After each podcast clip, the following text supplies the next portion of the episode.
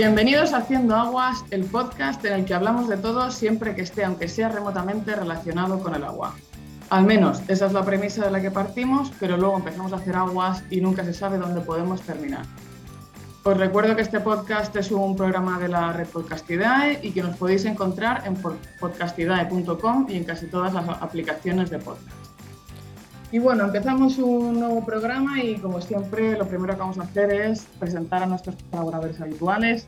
Tenemos a Luis desde Málaga, ¿qué tal? ¿Cómo estás? Hola, ¿qué tal? Saludos desde la soleada Málaga. Esperemos que ya lo de soleada cada vez sea un poquito menos y entre un poco del fresquito, porque anoche fue una noche como agosto, julio, eh, perfectamente. Así que... Tú no, tú no podías estar de acuerdo, ¿no?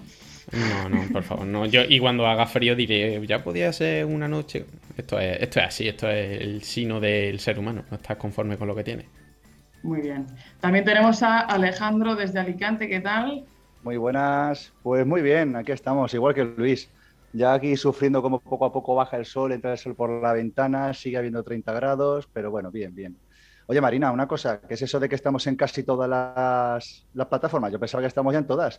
Es más, hasta creo que he escuchado rumores de que ya los chinos nos están copiando. Bueno, yo qué sé, la obsolescencia programada y que salen nuevas tecnologías. Yo no sé si estamos en todos sitios a la vez. Pero vamos, me imagino que, en casi todo yo he sido rigurosa. En fin, oye, hoy os veo hoy con mucha energía, ¿eh? Y hoy precisamente, ¿eh? Hoy precisamente vamos a hablar de energía renovable, que es un tema que viene siendo trending topic en los últimos meses. Este verano lo ha petado.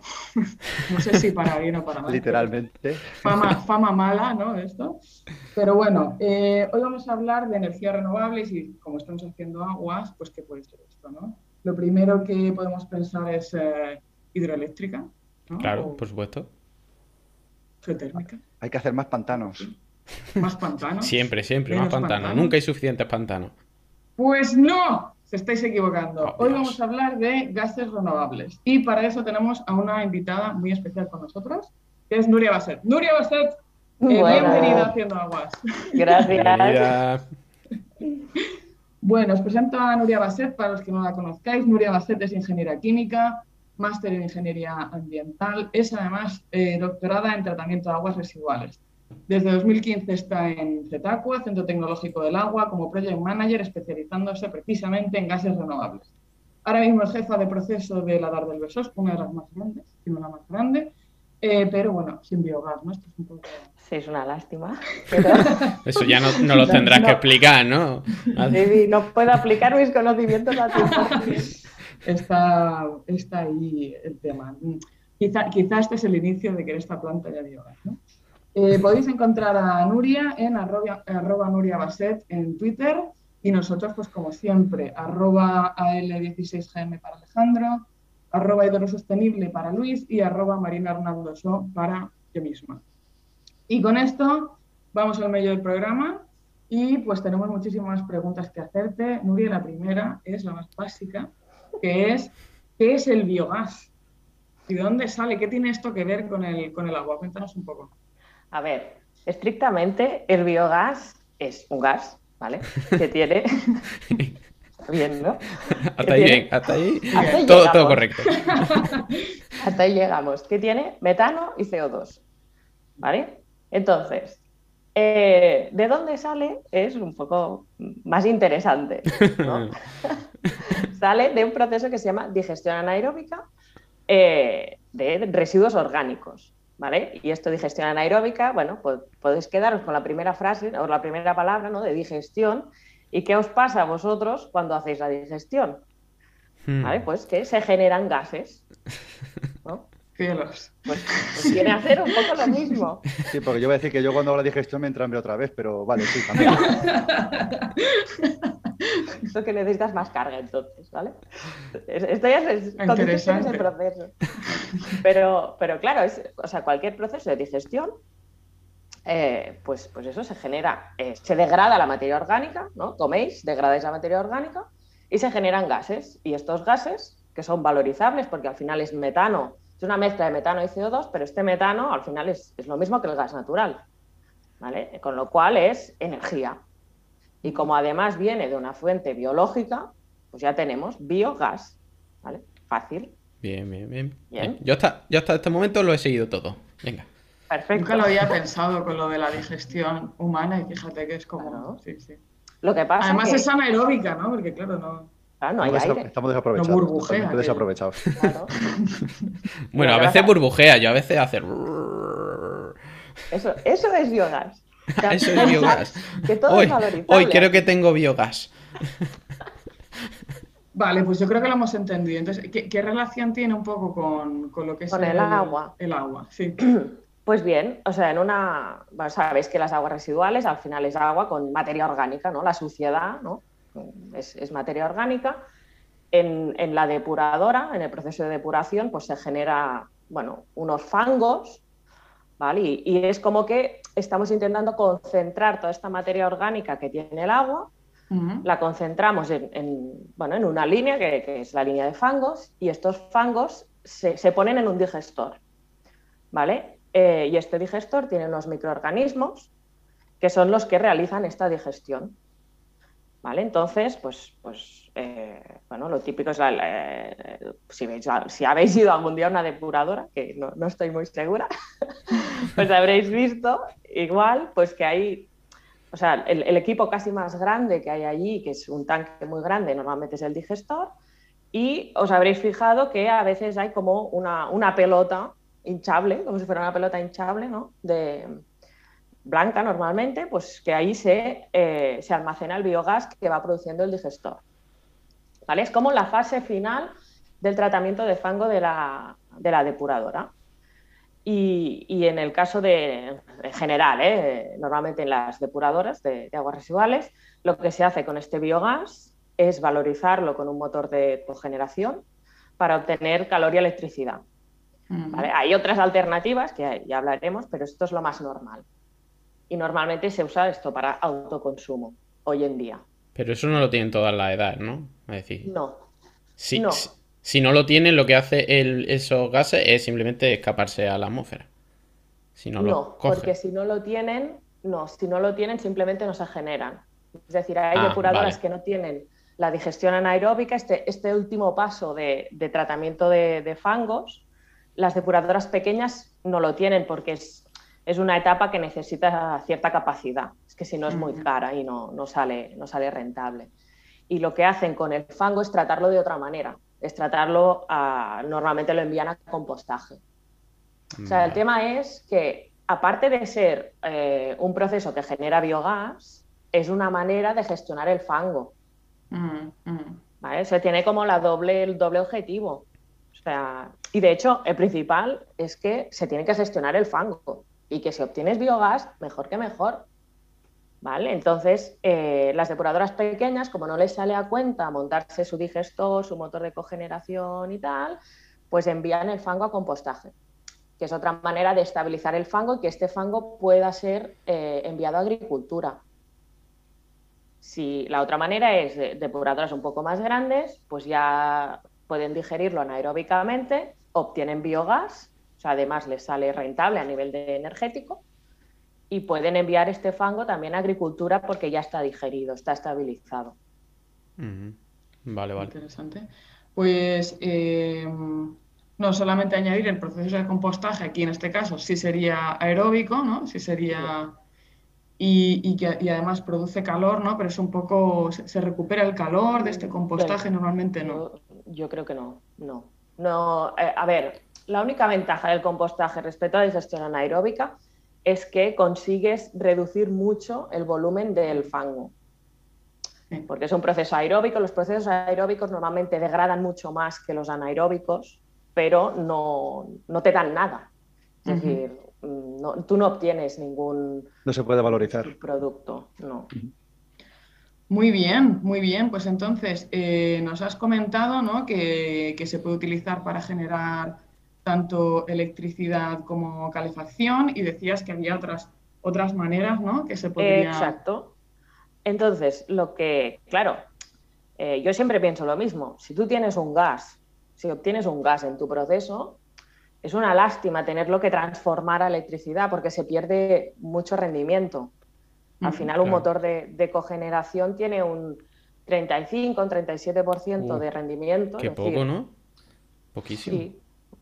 Sí, comparado con hay. otro que no sé, espera a lo mejor pues un 70, que tenga un 30% Sí, de sí. pérdida, pensaba yo. Como, como poco, porque Al revés, ¿no? Es al revés, vale. Al Sí, muy revés. poco, muy poco. O sea, convertir gas en electricidad es, es perder eh, mucha energía por el camino. Un motor de cogeneración luego eh, el resto lo convierte en calor. ¿vale? Tampoco se desperdicia del todo, pero bueno, es una, es una forma de energía que es térmica y bueno, también la tienes que colocar, ¿no? Pero al Ah, final lo que cuesta más es, es generar electricidad. Y, y claro, yo siempre pienso, ostras, eh, claro, las depuradoras lo que consumen es electricidad. Sí que parte de energía térmica también para calentar el digestor, pero en, en todo el proceso de la edad de la depuradora eh, se necesita electricidad. Con lo cual, eh, ¿por qué no mm, comprar electricidad verde, renovable, de la red o, o de cualquier forma que directamente produzca electricidad y el gas lo dejamos como gas y lo utilizamos para una aplicación que realmente no requiera de tanta transformación, ¿no? Porque al final es esto, ¿eh? vas perdiendo rendimiento energético. Y lo que, bueno, eh, hicimos ya algún proyecto y lo que, bueno, parece que cuesta, pero va avanzando, es eh, el interés de producir biometano. ¿Vale? Porque al Mm. final Chan, chan. Vale, ahora. biometano. Diferencia entre biogás y biometano. ¿Qué diferencia tenemos eso? Eh, oye, nos lo ha dicho, ¿eh? Nos El biogás dicho. sí, pero ¿por qué biometano No, el ahora qué biometano. diferencia? el ¿Qué diferencia hay? biometano, pues que el biogás que tenía. Bueno, pregunta Alexa. Metano y CO2. Muy bien. Pues ya está. ¡Sí! Vale, pues Un punto si yo para te mí. digo biometano, significa que he separado el CO2. Bien. Y- ¿Vale? O sea, El CO2, el CO2 O es, sea, que eh, digas, es solamente ya metano. es- es es- solamente es el metano que hay. el CO2 no lo quieren en ninguna parte. Que Pobrecito. No, no, pobre, es que, que no sirve para nada. es el, es el gas más odiado. Sí, sí. Bueno, para las máquinas de humo de los conciertos. ¿Eh? Por ejemplo. En la. Coca-Cola. En la gas de la Coca-Cola. No sé qué tal sentará que el biogás que viene de, de residuos, digamos, orgánicos, para decirlo finamente, eh, lo metas en la Coca-Cola. No Sí, lo mismo el anuncio de ahora con gas de depuradora, mm, lo mismo. Yo me ofrezco Ponerlo. voluntaria para ese experimento social. Coca-Cola gratis, por favor, que se me está yendo el sueldo, ¿eh? Ay, Vale, pues entonces entonces- el, el biometano, entonces es como lo que tú decías, ¿no? Que es como gas natural. Y entonces es como partir gas aquí- natural. Esa es la, la molécula CH4, que es la que eh, corre por las tuberías de. pues, igual en vuestra casa tenéis gas, pues ese gas. ¿vale? Esto es nuestra última arma para luchar contra el, el gas natural de, de Rusia y todo esto, ¿no? Eh, exacto. Autonomía energética. Muy Sí, bien. sí. Pues, ¿y, y qué otras cosas además? eh, además de inyectar en la red. Se puede utilizar en movilidad. ¿vale? O sea, cuan- en realidad cualquier aplicación donde el gas natural tenga cabida, pues el biometano también, porque es lo mismo. Es lo mismo. ¿vale? Eh, limitación, pues que no hay tanto residuo, eh, no generamos tanto residuo orgánico para producir tanto biogás como demanda de gas natural hay. Mm. Vale. Sí, claro. Ya. Es decir, tendríamos que generar demasiado residuo. O sea, no, no es plan, ¿eh? De No, tampoco hay- hace falta generar No, más residuos para tener. Bueno, chavales. Venga, el plan es. fabada Eh. todos los días. Claro. yo- A ver, se aquí- podría mejorar, se podría mejorar. Es decir, ¿El, el qué se podría mejorar? eh, es decir, hay mucho residuo orgánico que no se está valorizando. Ah, vale, vale, exacto, por ahí, por ahí. Tenemos el típico tópico de las vacas, ¿no? Vamos a empezar a hablar de las vacas. Eh, nuestros queridos oyentes, Alejandro está deseando hablar de las vacas desde antes de que empezó el Pero, programa. pero es que nuestros oyentes, desde que hemos empezado, estaban pensando en las vacas. Sí, sí, en Las cuanto escucha la palabra biogás, todo el mundo lo primero que piensa es el pedo de la vaca. Eso está claro. Sí. Y sí, es un Claro, es problema que muy grave. ¿eh? Pero, pero por lo visto, el problema no, no- no son los, no les des cuerda. pero no son los pedos. Eso es un mito. Eh, lo echan por la boca. En la digestión, el proceso de digestión, el, mecan el metano le sale por la boca. No por el. Por... Son como, ¿no? como un dragón. exactamente, exactamente. Entonces habría, habría que recogerlo ahí con un bozal, algo así. Y, sería un poco complicado. Por, la noche, cuando duermen. Exactamente. Yo lo veo. ¿Quieres, ¿quieres que hagamos una startup? Estoy buscando gente que haga una startup conmigo. Si a alguien le apetece, es que tengo el cuerpo. Yo, juraría que hace tiempo algún estudio leí de cómo intentar captar el, gas que producen las vacas. Porque es metano y el metano es mucho peor que el CO2 a nivel eh, ambiental.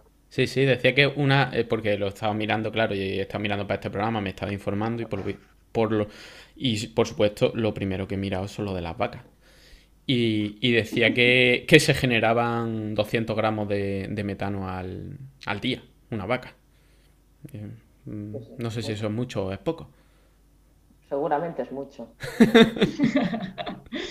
bueno, eh, entonces yo aquí ya una, una, pregunta para hacer a Nuria es, claro, nosotros hemos hablado un poco de lo que es depuradoras, etcétera, pero tú decías, claro, todas estas depuradoras pequeñas que no tienen carga suficiente, no generan suficientes lodos no tenemos suficientes residuos orgánicos para realmente hacer un impacto lo suficientemente importante en lo que es nuestro consumo de gas natural, pero también apuntabas ya ¿no? que hay un montón de residuos orgánicos que realmente nos están poniendo en juego, digamos. ¿no? Entonces, ¿hay ahí combinaciones o cosas, ¿qué, otras cosas ¿no? se podrían meter ahí o sí, eh, Mira, cuando, es decir, tú puedes combinar los residuos eh, entre comillas, que quieras.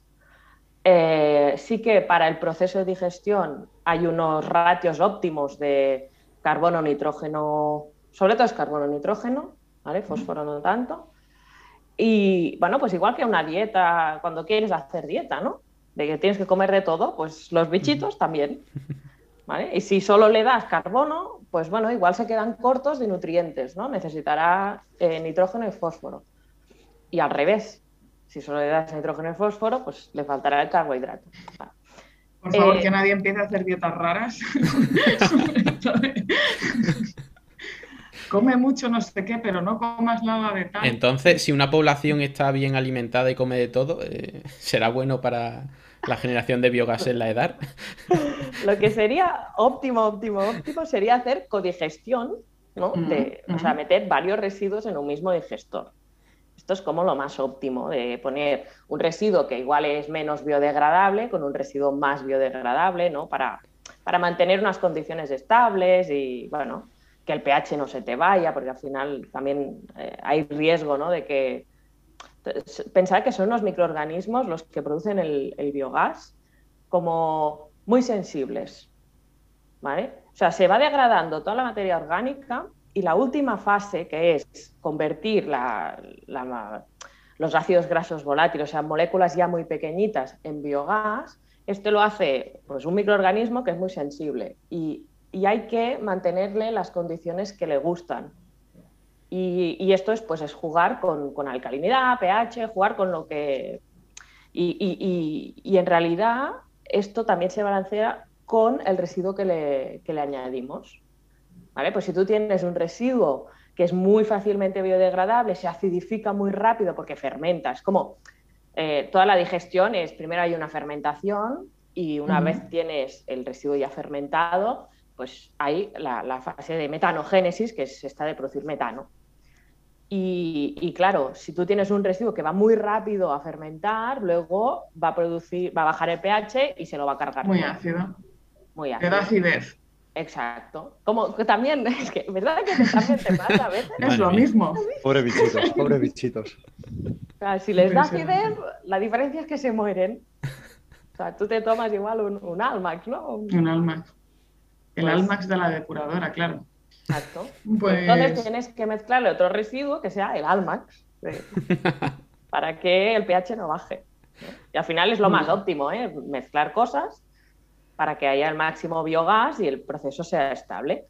Entonces, lo, ideal en principio sería mezclar todos los residuos orgánicos que generamos en una ciudad, poder mezclarlo en un, en digestor grande, residuo urbano, residuo, sí, algo centralizado. Eso en teoría sería... lo ideal. Sí, y, seguramente si no lo tienes que transportar muy lejos, eh, lo más económico también. Mm. luego tiene el problema de que, pues eso, de que los residuos eh, urbanos pues muchas veces no son buenos residuos orgánicos porque hay mucha mezcla. De hecho, en muchas ciudades ni siquiera hay contenedores de orgánicos y cuando hay contenedores de orgánicos ya sabemos lo que la gente hace, que pues mezcla un poco todo. Ah, claro, ahí es donde hay el punto de mejora, ¿eh? eh hay margen. Porque, claro, si tú, si tú consiguieras separar muy bien la materia orgánica, pues eh, el proceso de digestión sería mucho, mucho mejor, claro.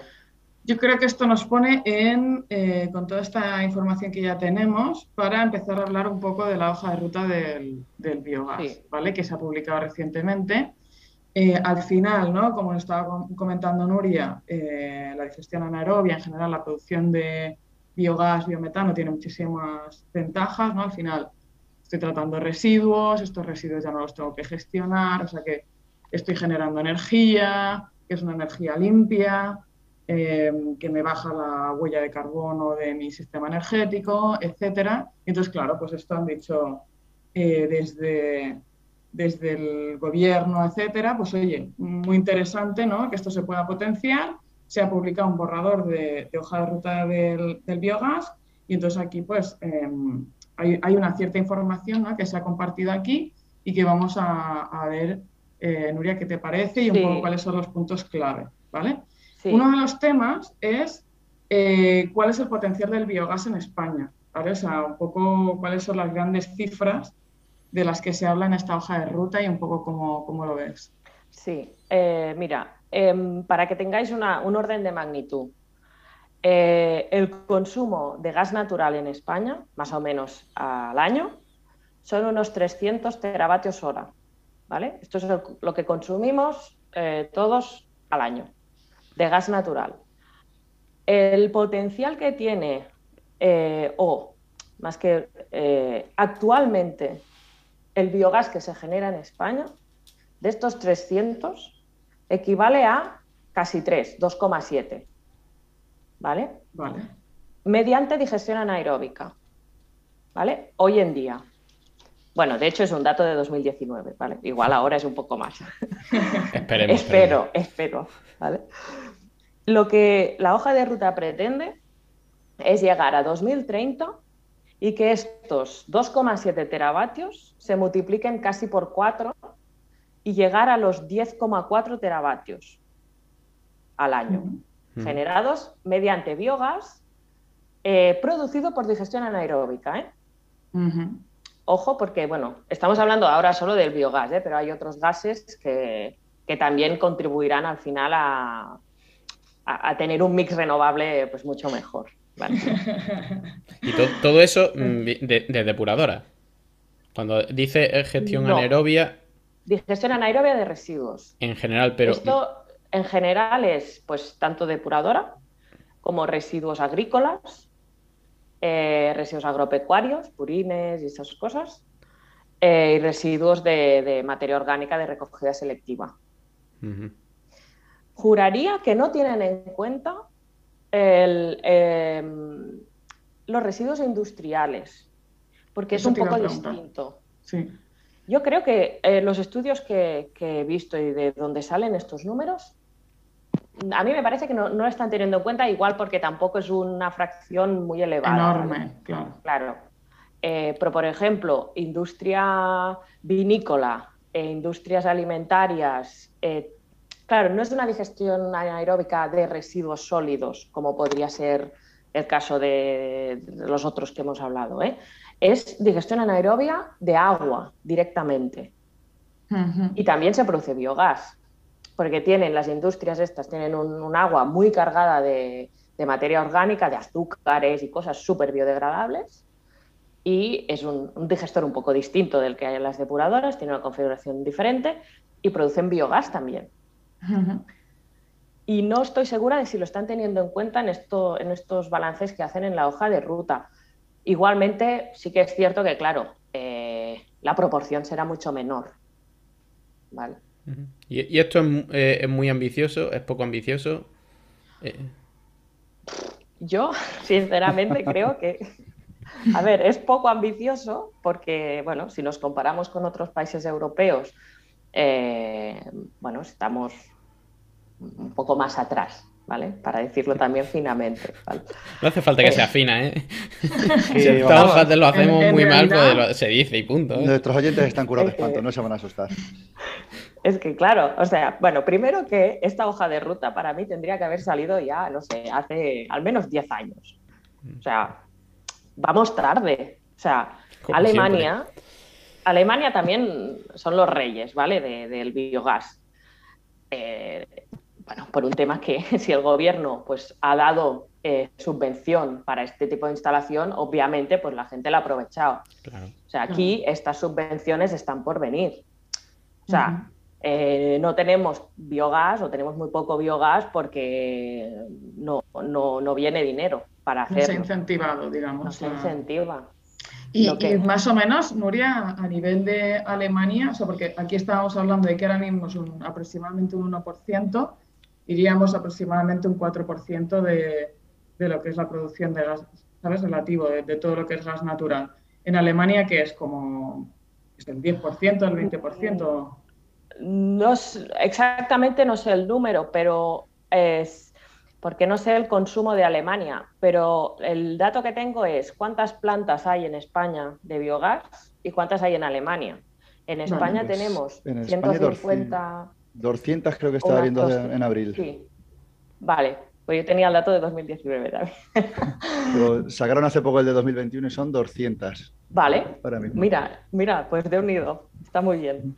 Eh, estamos en la hoja de ruta, estamos ahí. Está, bien, está bien. Vamos, vamos en buen camino. Eh, pues eso en España, pues 200 instalaciones ¿no? de biogás. En Alemania, más de 10.000. Más de 10.000. Sí. Sí, sí. sí, nos llegan un, poco de, un poco de ventaja, sí. Me entendéis, ¿no? O sea, el mensaje es un poco este, pero bueno, porque, porque se han ahí aplicado unas políticas eh, y que ningún otro país europeo se han aplicado, ¿eh? O sea, ahora sí, Francia e Italia también van ganando terreno, eh, pero bueno, Alemania fueron los primeros, pues porque alguien decidió hace tiempo invertir en esto. Pero incluso es que era tan rentable hacer biogás en Alemania que tuvieron que limitar eh, el origen de este biogás, porque claro, la gente empezaba a, plantar a digerir, a digerir ah, no solo el residuo eh, vegetal o agrícola, sino el alimento en sí.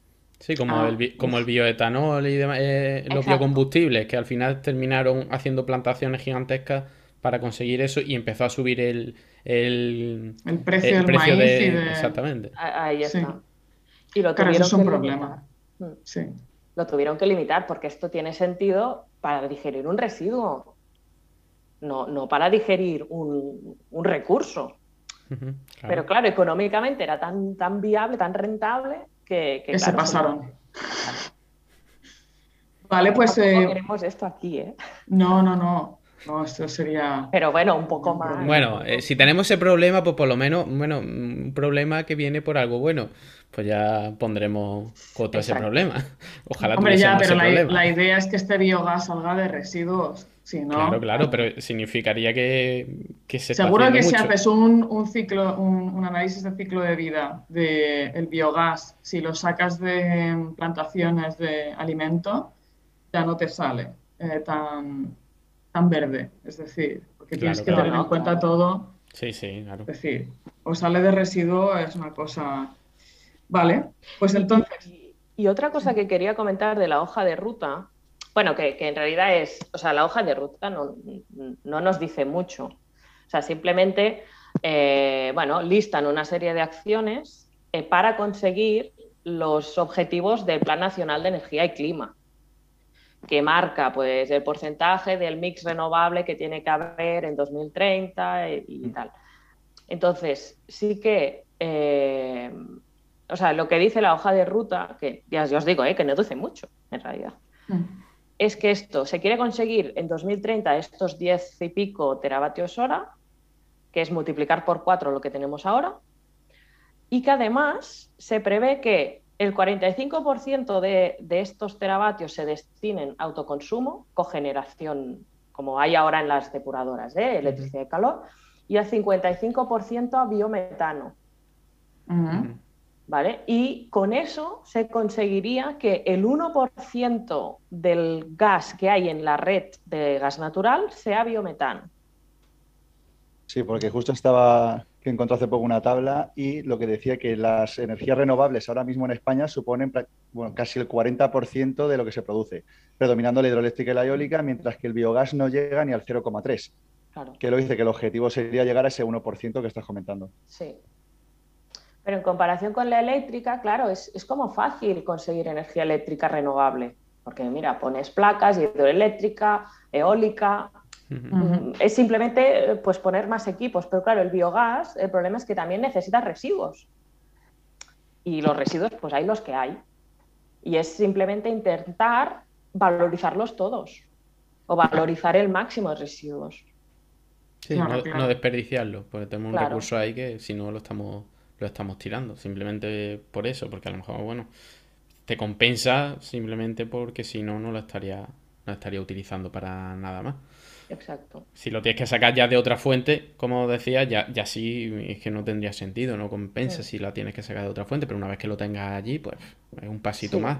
Si, si, luego económicamente eh, al final es rentable, porque claro, al final todo esto es rentabilidad, si la cogeneración en una edad al final sale económicamente rentable, no te sale a pagar, porque si no, utilizar algo que encima luego no te sale eh, rentable o sale el gas muchísimo más caro, en un momento dado puedes decir, pues mira, es que no, es imposible. Eh, no es viable. También supongo que dependerá de muchas circunstancias. Pues la cogeneración, vale, tú la utilizas, pero si utilizas biometano y la quieres inyectar en una red, no es lo mismo una ciudad que tenga mucha calefacción, que se utilice mucho gas natural, que ciudades como son las ciudades un poco más, por ejemplo, ciudades costeras, que utilizan mucha ya calefacción, por ejemplo, el agua con placas eh, fotovoltaica, bueno, con placas térmicas. Al final, mm, yo ya la gente no suele tener gas en, muchas veces en su cocina, porque son placas de inducción y demás. Pues supongo que habrá sitios también, o, países incluso, que estén más acostumbrados a utilizar gas y otros que menos, y al final pues sea más difícil ese, ese aprovechamiento del gas natural. Sí, yo, yo, lo que pienso también es, o sea, eh, la transición, digamos, de energética, ¿eh? que eh, yo espero que en pocos años pues tengamos un, porcentaje renovable, renovable, muy elevado, pero pasará por, uno, electrificar todo lo que sea electrificable. Es decir, si tú puedes tener una calefacción que, ahora las en, nueva construcción de pisos y todo esto, ahora ya ponen calefacciones eléctricas. O sea, ya, ya hay poco gas porque la electricidad renovable es relativamente fácil de conseguir y, ahora mismo es, rentable, o sea, ponerte placas te, sale a cuenta. El gas, pues claro, utilízalo en las aplicaciones que no puedas utilizar electricidad, que hay muchas. Sí, o que no pueda, o que, o que sea muy factible y muy conveniente. Por ejemplo, la movilidad, pues, pues algo que la electricidad es un problema Exacto. de movilidad, pero el gas sería una solución. Y sobre todo cuando tiene, bueno, mm, movilidad urbana pública, mm, por ejemplo, autobuses. Si tú tienes todo el autobús que ya se estaba haciendo, vaya, hay muchos autobuses que ya van por, por gas, muchos camiones, incluso, incluso, bueno, yo ya no sé si los coches, el tema del gas licuado de petróleo, el GLP que se hace ahora, no sé si se podría hacer con ese tipo de gas. Yo sé que en otros países sí se utiliza directamente gas natural. Yo ya no sé si a un coche eh, le compensaría, pero bueno, en camiones y transportes, grandes transportes, además que eso, lo bueno que tiene la recarga es, rápida. el problema que tiene la electricidad es que la recarga es lenta. Pero aquí mm. sería, sería también una opción. No sé si a lo mejor simplemente con, e, ese tipo de, de, uso ya sería, sería más que suficiente.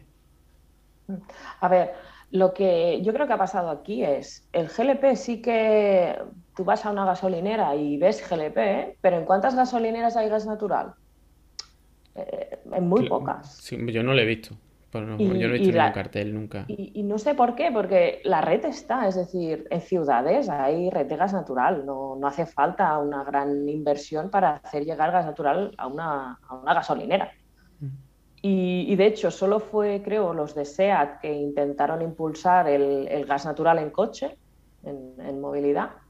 yo creo que no han, no han, acabado de tener éxito porque al final, bueno, el coche eléctrico también ha mejorado mucho y ahora, claro, eh, el, gas estrella es el hidrógeno. Sí, ahora mismo los fans. La celebrity. Claro, o sea. El gas celebrity. Exacto. O sea, ahora si no hablas de hidrógeno no eres nadie. No eres nadie. Todavía no hemos hablado de hidrógeno aquí en este podcast, así que hasta que no hablemos no seremos nadie. El metano para tres capítulos al menos.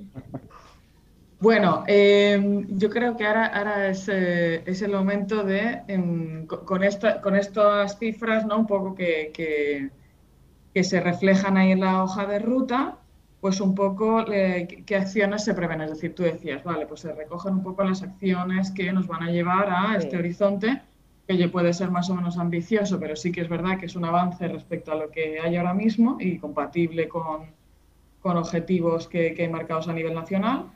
Y entonces, bueno, ¿qué, acciones se prevén? Yo, yo, una de las cosas, revisando un poco eh, la hoja, veía que uno de los temas era como la aceleración o simplificación de todo lo que son trámites administrativos y además es la primera cosa. O sea que aquí debe haber, ¿no? Como un poco de... Sí, yo eh, conozco un caso, bueno, dos casos, de, porque, bueno, próximos, que llevan al menos dos años eh, con los trámites para poder hacer codigestión. Qué barbaridad. Y claro, dices, a ver, una depuradora tiene un digestor medio vacío, porque bueno, tiene una instalación sobredimensionada, también bueno, eh, pues puede aceptar mucho más residuo y producir mucho más biogás. ¿Qué tienes que hacer? Al menos aquí en Cataluña, eh, te tienes que dar de alta como gestor de residuos y escoger qué tipo de residuo tú quieres ser gestor. ¿Vale? Que esto, bueno, pues yo creo que es un día de trabajo, ¿no? Te miras el catálogo de residuos y dices este, este, este, este.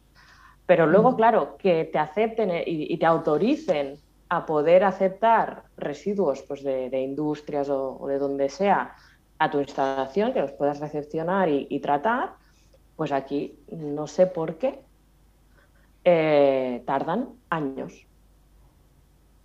Y claro, es, que eh, aunque quieras, no puedes. Porque dices, a ver, es que ya lo estaríamos haciendo. por un papel no lo puedes hacer. Y, claro, por eso es lo primero que sale en la hoja de ruta, porque es que ya se está intentando y, dices, bueno, eh, venga, va, firmame el papel, ¿no? ya. Al final esto es un tema que, vamos, aplica tanto a esto como al resto de temas que hemos hablado en infinidad de capítulos, como el último que hablábamos de las aguas regeneradas y todo esto que solamente por el tema normativo al final no te permite sacar todo el potencial que tendría ni exprimirlo, ya no porque digas es que no es económicamente rentable o es que no llegamos a hacerlo, no, no, es que no nos dejan, simplemente no nos dejan. Sí. Pues, pues aquí, claro, la hoja de ruta o sea, establece alguna, dice, vale, vamos a acelerar, pero ¿qué, vamos a acelerar o cómo esto no? Bueno, yo, para mí es una de, de los problemas de esta hoja de ruta, porque dicen, sí, vamos a simplificar los permisos y las autorizaciones ambientales, etcétera. Vale, pero ¿y cuándo lo vas a hacer? ¿Y cómo lo vas a hacer? Esto no está detallado allí. O sea, a mí, para mí una hoja de ruta debería ser, mira, pues en 2022 tendremos esto, esto y esto. En 2023 esto, esto y esto. Pues cada año, cada dos años, da igual. Eh, ¿Qué cosas vas a conseguir hasta llegar a tu objetivo final a 2030. Yo para mí una hoja de ruta debería ser así. Claro, es que el concepto de ruta es esa, no es simplemente voy a eh, salir de aquí y voy a llegar allí. ¿Por dónde voy a tirar? Claro. ¿Qué voy a hacer en el camino? Pues eh, yo esto, ¿eh? para mí es, que falta eh, objetivos específicos, porque solo te dicen en el final, ¿no? Vamos a simplificar y tal. Vale, pero ¿cómo? ¿Cuánto voy a tardar yo a poder hacer coingestión? Claro, es que, es que si no simplifica eso, pues lo primero, pues entonces no podrás conseguir probablemente el resto. Claro. Sí, pero vamos, mi sensación leyéndola es, exactamente lo que comenta Nuria, que es como, es un poco una sensación de ya, pero ahora me lo tengo que creer porque no, o sea, qué específicamente, qué norma o qué paso administrativo es el que se va a simplificar o qué pasa, ¿no? Hay, un departamento ahí en tal que resulta que va muy lento. Y, si esto depende de... Vamos a cambiarle el café de la máquina, no, sé, ¿sabes? Pertenece al gobierno central, a las comunidades autónomas, si es cada comunidad autónoma que vamos a hacer para que mm, todas las comunidades autónomas tengan la obligación o lo hagan de la misma manera, o, simplemente le vamos a decir, oye, que deberíais hacer esto, yo, vosotros ya veréis. Sí, sí. Bueno, eso, eso, sería la parte, digamos, normativa, ¿no? Pero había, había más temas. Eh, hemos hablado un poco de tema de financiación, por ejemplo, de, o de alguna manera, que yo pienso, no siempre tiene que ser subvenciones, hay muchas maneras de incentivar el uso de algo, fiscalmente.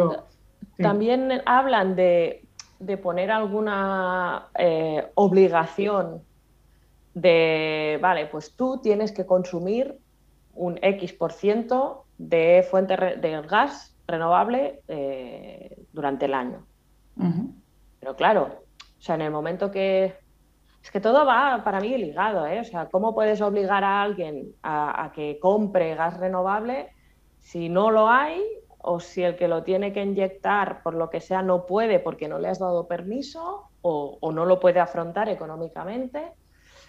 Es que todo, para mí todo va relacionado, es, siempre lo mismo, ¿eh? decir, ostras, em, la financiación es importante, porque no olvidemos que con quien competimos es el gas natural fósil. Y el gas natural fósil, pues, eh, bueno, no sé ahora post-COVID cómo estará, ¿eh? pero antes era, estaba más o menos a 25 euros el megavatio. Eh, para producir biometano en una depuradora, pues al menos te lo tendrían que pagar o te lo tendrían que comprar a 35 o 40 para que te mm. salgan los números. Mm. Claro, si no, nadie está dispuesto a pagar más por una energía renovable, pues apaga y vámonos. ¿Sabes? y no sé quién tiene que ser el que sea el que tenga que pagar más, si el gobierno, el cliente final o quién ahí ya no me meto, ¿eh? Claro, aquí es que yo puedo, eh, yo puedo coger y decir subvención o parte de tal para que el consumidor no note la diferencia, o puedo meterle un pedazo de impuesto al, gas natural fósil y decir, no, no, es que te voy a penalizar si, con, bueno, en fin. Pero que digamos el, el, mecanismo de incentivos quizá no, no está, ¿no? no está Opciones hay muchas, lo que pasa es que luego al final lo que se haga pero sí, pero bueno, al final yo creo que nos debe llegar a la conclusión de que, por ejemplo, una EDAR para que hacer cogeneración y, bueno, para poner un digestor, para poner toda esa infraestructura y que le saliera rentable, tendría que utilizar parte de esa energía y luego vender el resto a un precio razonable. Si no, no le sale a cuenta, ¿no? A una, a una edad poner un sistema así, simplemente con lo que ellos pudieran eh, pudieran recuperar de eso. Eso no le, no le interesa a una edad. Que diga, bueno, yo lo hago, si me dejan lo hago por mi cuenta porque yo al final la inversión la voy a recuperar porque utilizo menos energía. Eh, así no salen los números, ¿no? Bueno, salen, o sea, si haces cogeneración sí que te pueden llegar a salir si es una instalación grande. Vale. Porque, bueno, al final la economía de escala, pues sí que te, sí que te sale. Pero yo, yo lo que, bueno, siempre pienso, ¿eh? De, ostras, es esto, ¿para qué o sea, energéticamente es, mucho mejor producir biometano que hacer cogeneración. Económicamente, pues se tiene que resolver. ¿eh? Lo que Nuria está diciendo es tú para autoconsumo, si tienes una producción suficiente, te puede ir porque haces cogeneración, pero qué tontería perder el 70% de la energía cuando puedes eso, hacer biometano y, y ponerlo en un uso municipal, etcétera. Pero claro, el problema de eso es que el precio no compite con el fósil. Exacto. Entonces no puedes Y aquí el argumento es la pérdida de ese 70% de energía, ¿sabes? Que es una lástima. Claro, no tiene, ningún... no tiene sentido. No tiene ningún sentido. No, y, yo creo que también ahora las, eh, las empresas de, transportes municipales o transportes, y el ejemplo de aquí Barcelona, eh, están muy concienciados con, con este tema y, en breve tendremos autobuses incluso de hidrógeno. Mm, mm. Hay muchísimos eléctricos, tienen ya muchos de gas natural, eh, se está intentando pues, que, vayan con biometano, pero estamos, eh, nos estamos encontrando con barreras administrativas ¿eh? por en medio. Sí, O sea que es fácil, o sea, tienen el autobús ya.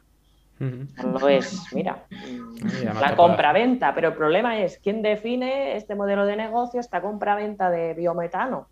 Mm. Ahí hay un, un, hueco, ¿no? O que nadie toma la decisión o no sé qué exactamente cuál es el problema. Pero bueno, sí que, pues esto, eh, eh, están concienciados de que, bueno, pues ser o mm, reducir la huella de carbono de, la movilidad en Barcelona, pues tiene un coste y están dispuestos a asumirlo. Y entonces, claro, si tú encuentras un cliente dispuesto a, asumir un coste o, lo asumimos entre los dos, es que hay muchas maneras. Pero claro, siempre saldrá más caro que utilizar el gas natural fósil. Sí, claro, pero es que no estamos cargando el planeta. Tenemos que llegar a la conclusión esa de que vale, que va a salir más caro, que, no podemos seguir haciendo las cosas como las seguimos haciendo, tan baratas, a costa de contaminar. Tenemos que meter el impacto medioambiental ya en los precios y no pensar de esa manera, ya olvidarnos, pasar eso. Es que es normal, tengo que pagar más por esto, por esto, por esto y por esto, y ya está. En otras cosas lo hemos, lo hemos asumido, podíamos hacer eh, las cosas muchísimo peor y que salieran las cosas más baratas, pero en algunos casos ya sabemos que tenemos que pagar más que no nos puede costar tan, tan barato. Pues tenemos que seguir dando pasos y que la otra opción no sea, no sea ya un problema y no sea ni siquiera una opción. Oye, es que va a salir más caro. Es que da igual que salga más caro. Es que esta es la opción que tenemos que hacer. Luego podemos eh, invertir en abaratar eso, porque seguramente luego al final se podrán abaratar. Como siempre las tecnologías se abaratan. Pero no pensar en que nos va a salir más caro, pues ya está. Al final, si al final lo vamos a pagar entre todos. Al final o lo pagues tú en, el, en el bonobu o lo pagues. O llega, por impuestos o llega por la factura. O sea que al final lo pagamos todos. Exactamente. Y yo creo que hay ciertos tipos de cosas que si se comunican bien, la gente las paga encantada, entre comillas. Bueno, aquí, aquí lo, que, lo que ya le preguntaría a Nuria es em, un poco de todas esas medidas, ¿no? digamos, que, que se detallan ahí y ya. Em, que puedes entrar en detalle en algunas si quieres, pero ¿qué, qué es lo que tú piensas que, que sería lo que más eh, ayudaría a conseguir esto? O sea, digamos, si tú tuvieras ahora mismo, eh, te llamaran ¿no? y dijeran, oye, ¿no? pues puedes pedir un deseo y esto se va a cumplir, ¿vale? Exactamente, todo el poder. el poder para ti. relacionado con el biogás y el biometano. ¿eh? Sí, sí, sí. es una estrella fugaz de gas natural, de, gas renovable. Em, ¿qué, pedirías? yo, lo, que, lo que creo que, eh, y que nos estamos fijando demasiado, eh, que es un tema a resolver en, todas las barreras administrativas y tal, pero que creo que es algo fácil de resolver. Mm. Lo que no es fácil de resolver y, creo que hay que, que, trabajarlo mucho es o sea, la única forma de poder tener más gas renovable es valorizar todos estos residuos que ahora mismo nos están valorizando y se está perdiendo. Yo creo que, o sea, empecemos por el principio. Si queremos tener más biogás, más biometano, ostras, eh, estamos desaprovechando muchos recursos para, conseguirlo, ¿no? y, ya, o sea, solo en el, en el sector de depuradoras hay muchas, mucho fango de depuradora que no se está digiriendo. O sea, no, se va a compostaje y, ya. Eh, entonces, si pudiéramos conseguir digerir todo este fango, ostras, ya sería ¿no? mucho más biogás. Si pudiéramos separar mejor la materia orgánica en nuestras casas, pues más biogás, ¿no? Un poco es, yo creo que este es, el, es lo más difícil para mí, ¿eh? Lo que es la cadena de, eh, digamos, residuos, ¿no? Y cómo la configuro para que llegue a los, a las, gestores de la mejor.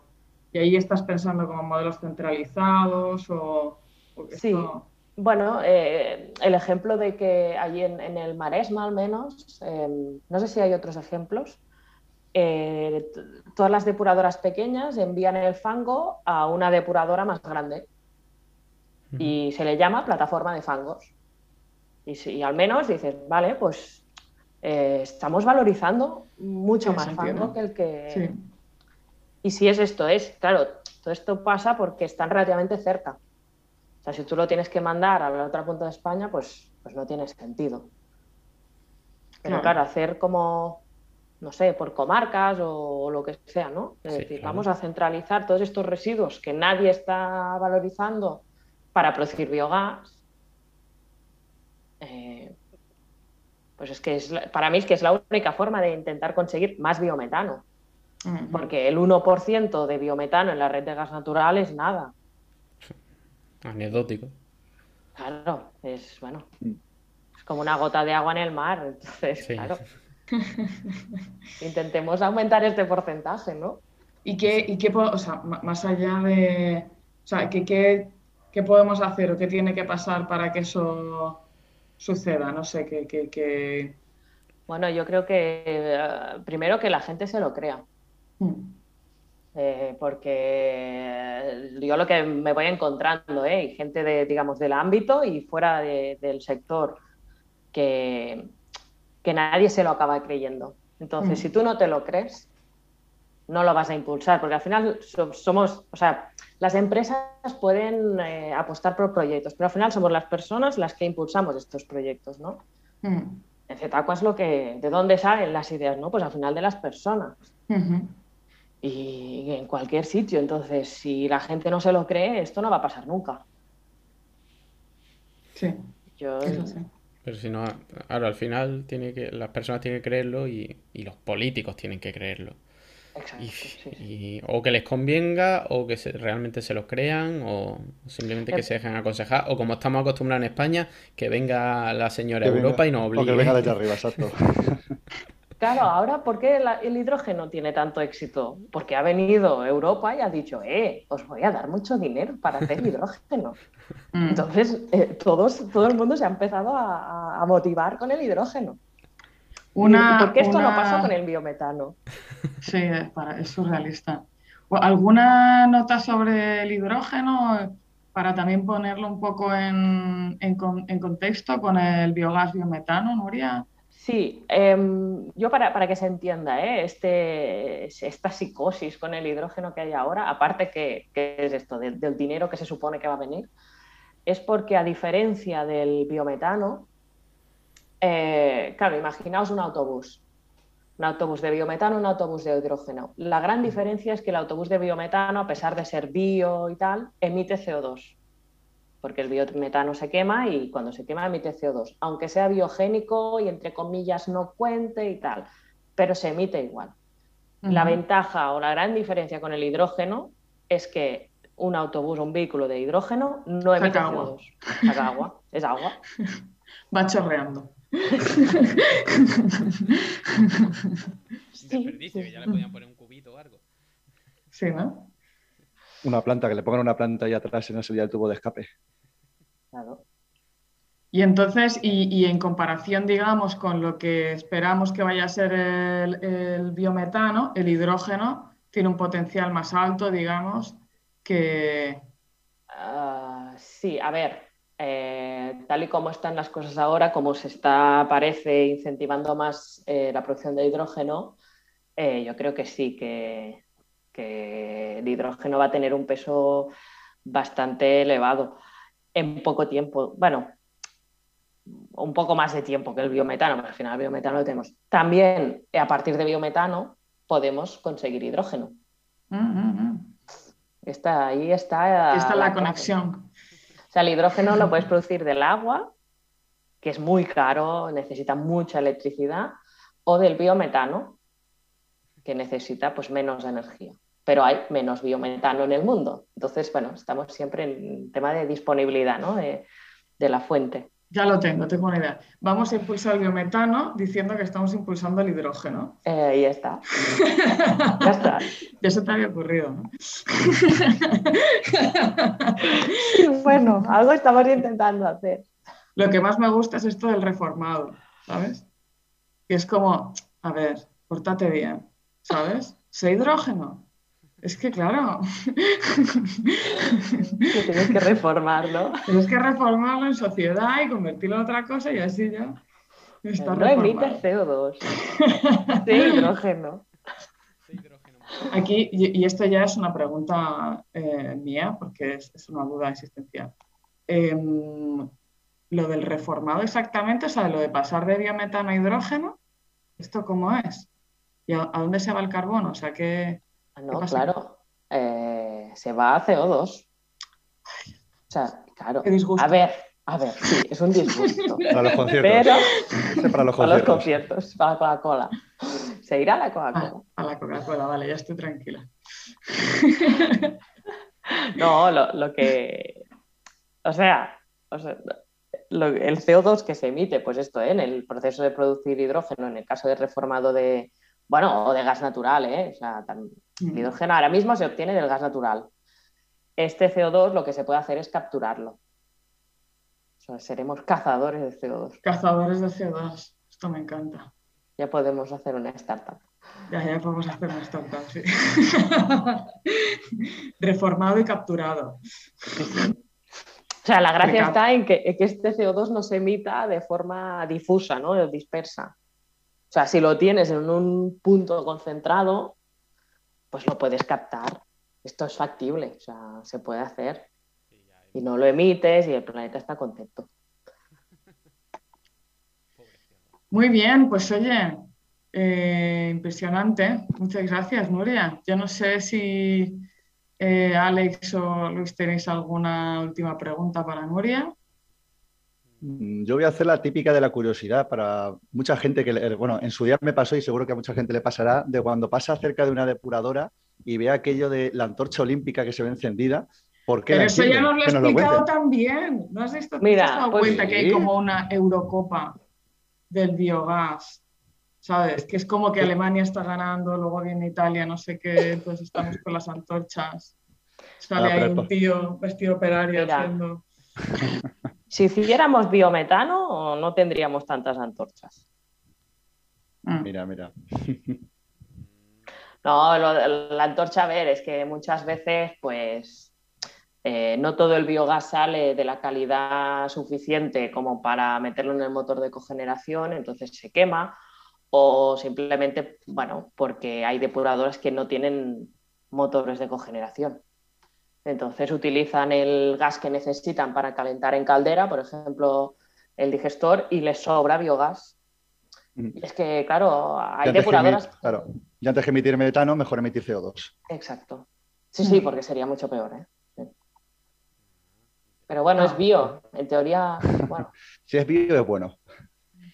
Aquí, aquí el, el, tema es esto, ¿no? Pues eh, ir, a, ir a biometano y, entonces en este caso ya sí que lo tienes siempre la calidad adecuada, sí. etcétera.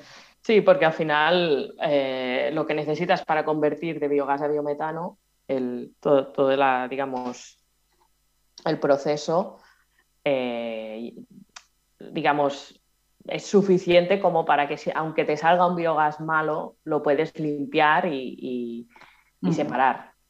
Entonces, no, no, tienes por qué descartar biogás. Ya, ya. Pero bueno, en cualquier caso, esto, esto, Alex, también es compatible con lo que decía Nuria al principio, que en muchos casos lo que se hace es que se ponen estas, estas eh, estas em, instalaciones para gestionar los residuos. No tanto, o sea que muchas veces se ha puesto por esto, o sea, como un driver principal esto, entonces luego, bueno, pues tienes motor de cogeneración o no. hay bueno, muy bien, pues entonces, como última sección lo que hacemos es un poco repasar eh, recomendaciones que puedan tener los eh, colaboradores de este podcast. Y em, como siempre, bueno, empezamos con Luis. No sé si tienes alguna recomendación para los oyentes? Por supuesto. Tengo una gran recomendación. Luis, que, estás mutado, Luis. hemos perdido. habéis perdido? A ver. Bueno, Luis, ahora, ahora. Ahora te vamos ¿Escucháis? Sí, sí, ahora sí. Vale, había pasado algo con el, con el cablecito. Eh, pues he descubierto esta semana, a mí, como sabéis que me encantan los podcasts, estamos haciendo un podcast, pero me, escucha, me encanta escuchar muchos podcasts. He descubierto un podcast sobre agua no sé si lo conocíais, que se llama Caminar el agua. ¿Vale? Es, un ah, podcast. La verdad es que no. Sí que lo he visto. ¿Vale? Es, bueno, es una iniciativa, ¿vale? Son una, serie de rutas por el río Manzanares, ¿vale? En Madrid. Ah, esto es lo de la Fundación Botín, ¿no? Sí, Está, bueno, está la CECI, la Fundación Botín, hay, un, hay varias eh, organizaciones que están, que están metidas. Entonces, eran una ruta y luego han sacado un podcast de cuatro capítulos, ¿vale? Eh, bueno, la, iniciativa en general está... Eh, las cabezas son Lucía de Estéfano de la Universidad Complutense y Camila Cúncar de la Universidad de Chile. Luego tienen muchísima colaboración. Hicieron esta ruta y a partir de ahí han hecho un podcast de cuatro capítulos.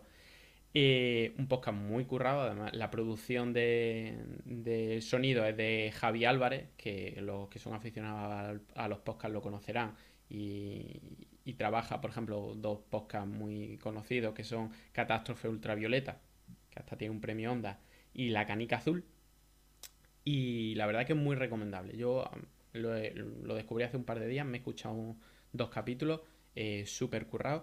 Y si queréis hacer, bueno, lo podéis ver en casi cualquier plataforma, pero lo suyo es que os metáis en caminarelagua.com y en esa página habla de la ruta, eh, habla del podcast, podéis escuchar el podcast y la verdad es que está súper súper interesante el, el, podcast. Yo lo recomiendo mucho. Lo escucharé, terminaré de escucharlo este fin de semana. Estás un poco adicto, también te lo digo, ¿eh?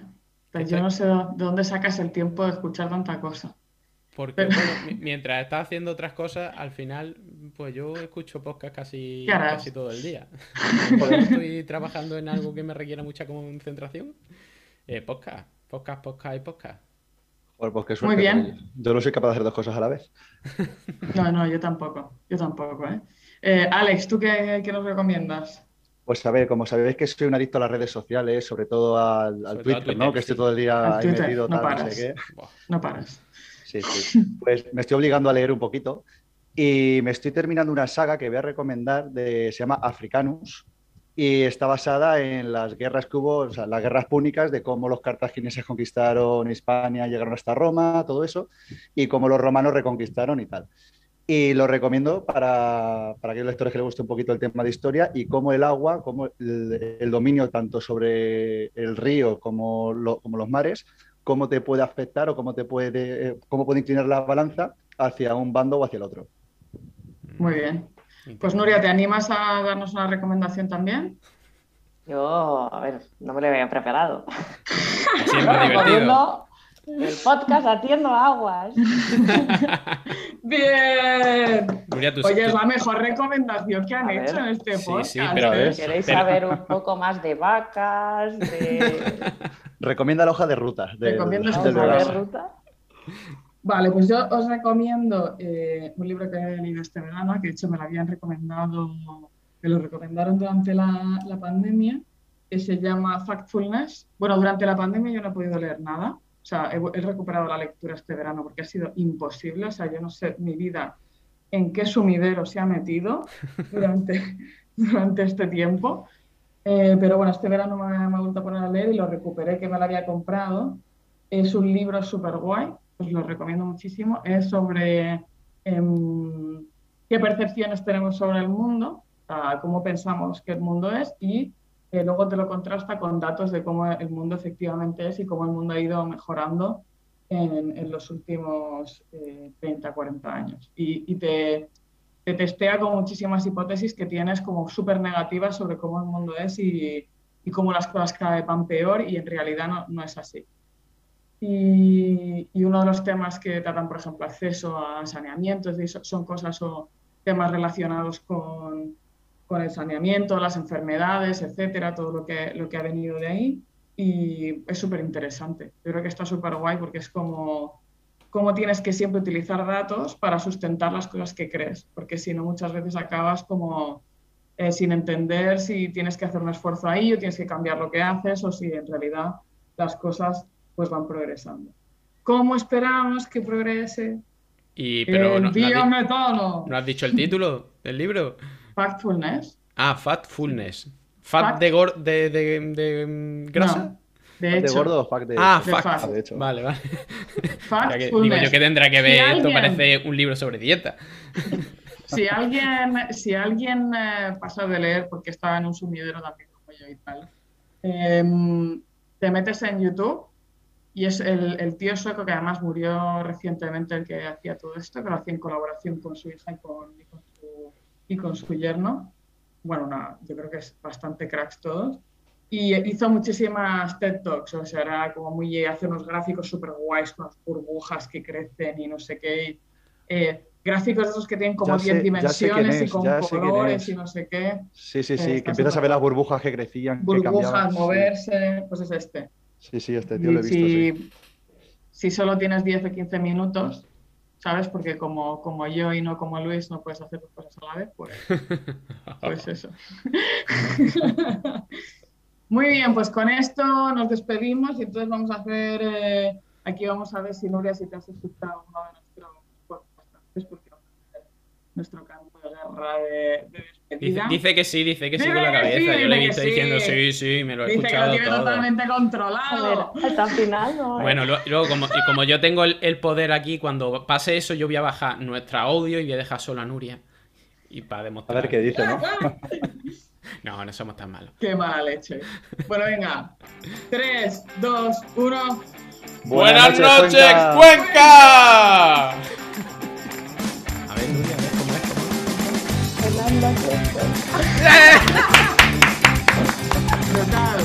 cómo es. Total.